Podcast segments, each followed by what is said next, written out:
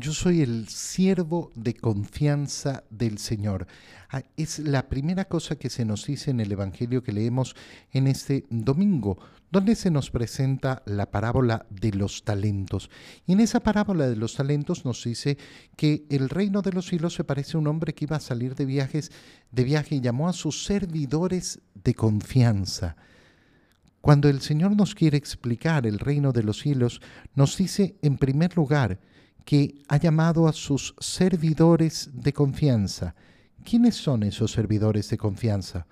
Tú y yo, todos. El hecho de que yo haya venido al mundo, el hecho de que yo exista, el hecho de que Dios me haya creado, me ha convertido en un siervo de confianza. ¿Por qué? Porque el Señor me ha confiado una serie de, bienes, eh, de talentos, pero además me ha confiado una misión individual que solo yo puedo realizar.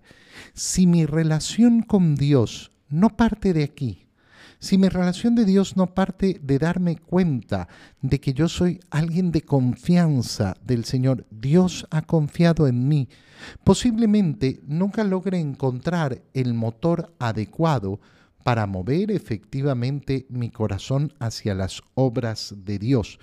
Cuando me doy cuenta de que soy ese siervo de confianza, entonces comienzo a ver lo que me ha dado el Señor.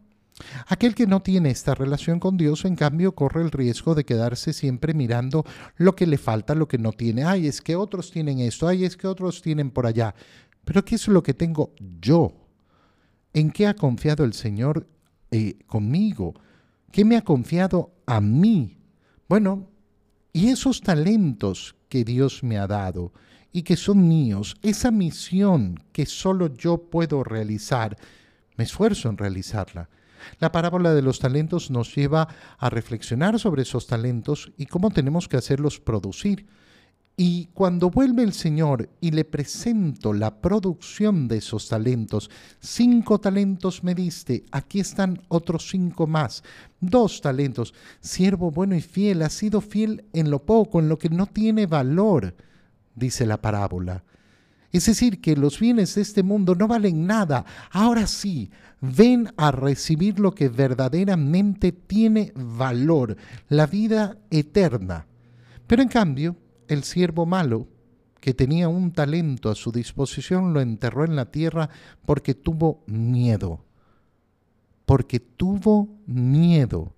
Qué terrible es darse cuenta cómo el miedo esclaviza, cómo el miedo paraliza, cómo el miedo no nos permite reconocernos como esos siervos de confianza que tienen que darle frutos a su Señor.